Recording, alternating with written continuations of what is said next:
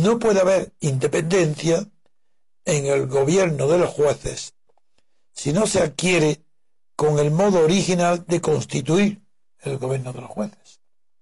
Originalidad de origen, de verdad, de elección por factores individuales independientes. Que ese poder no venga de componendas entre poderes ya constituidos, que es lo que sucede en España. La potestad judicial no puede competir en dimensión democrática con los poderes legislativo y ejecutivo.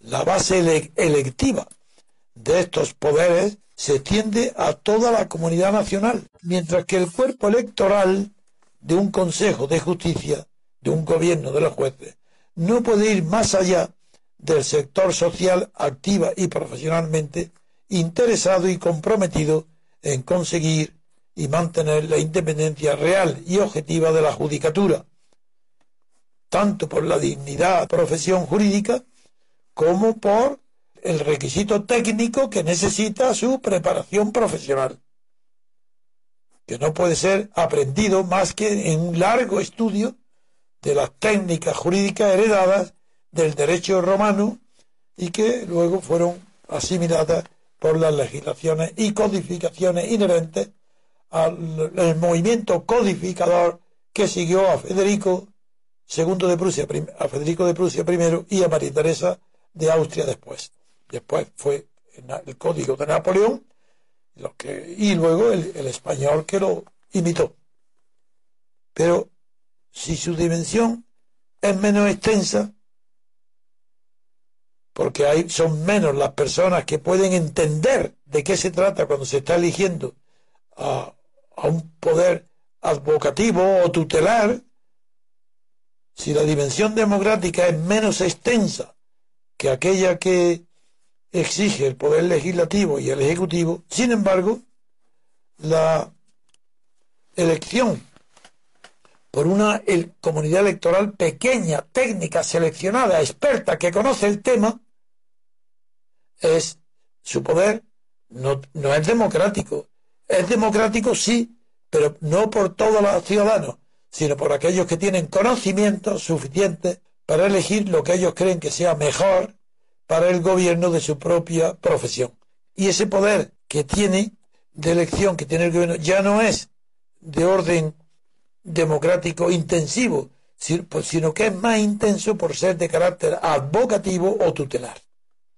Si en el poder legislativo predomina la acción preventiva, en el poder ejecutivo lo que predomina es la acción directa. En cambio, en el judicial lo que prevalece es la acción reflexiva de sí misma. Para ser un juez no basta con ser como un buen detective. El detective investiga hechos y autorías. Y es desde luego un buen precedente, así lo señala Max Weber.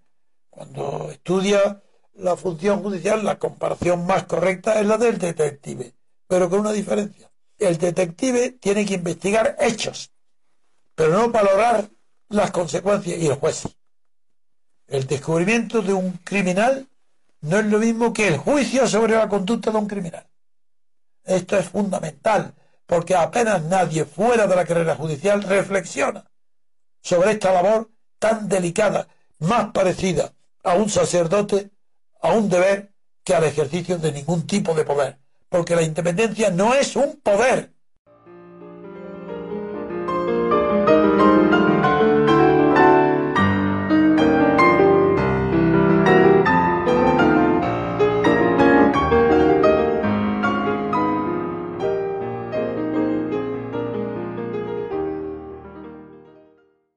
Lo que es el rechazo de todo poder extrajudicial. Eso es lo que es la independencia. La dimensión moral de la acción de hacer justicia, sin demorarla como sucede en España, puede dar a la carrera judicial el respeto de la cortesía social. Sí, sí, de la cortesía social que la tradición ha concedido desde hace mucho tiempo a profesiones básicamente espirituales, el sacerdocio, las carreras científicas, las carreras artísticas. ¿Es que acaso un juez no merece, si su función es del tipo que estamos definiendo, Que se tenga con ellos esa cortesía social, evidentemente. Pero para ello tienen que ser independientes. ¿Cómo vamos a ser corteses con los jueces si no son independientes? Si están dependiendo en su gobierno, en sus promociones y en sus ambiciones de los partidos que los promocionan. Un juez no puede tener poder ninguno sobre los demás, sobre nadie. Lo que tiene que tener es independencia. Por eso yo no puedo ser cortés con la carrera judicial, pero soy cortés con la función judicial. La limitación cuantitativa de un electorado que elija al gobierno de los jueces que esté cualificado viene impuesta por la aspiración de que el más alto cargo de la organización judicial sea cubierto por un jurista de la mayor competencia sobre las razones técnicas, que sea que conozca las razones técnicas y sistemáticas del derecho. Y esto solamente lo saben o lo pueden saber o intuir los profesionales de la justicia legal.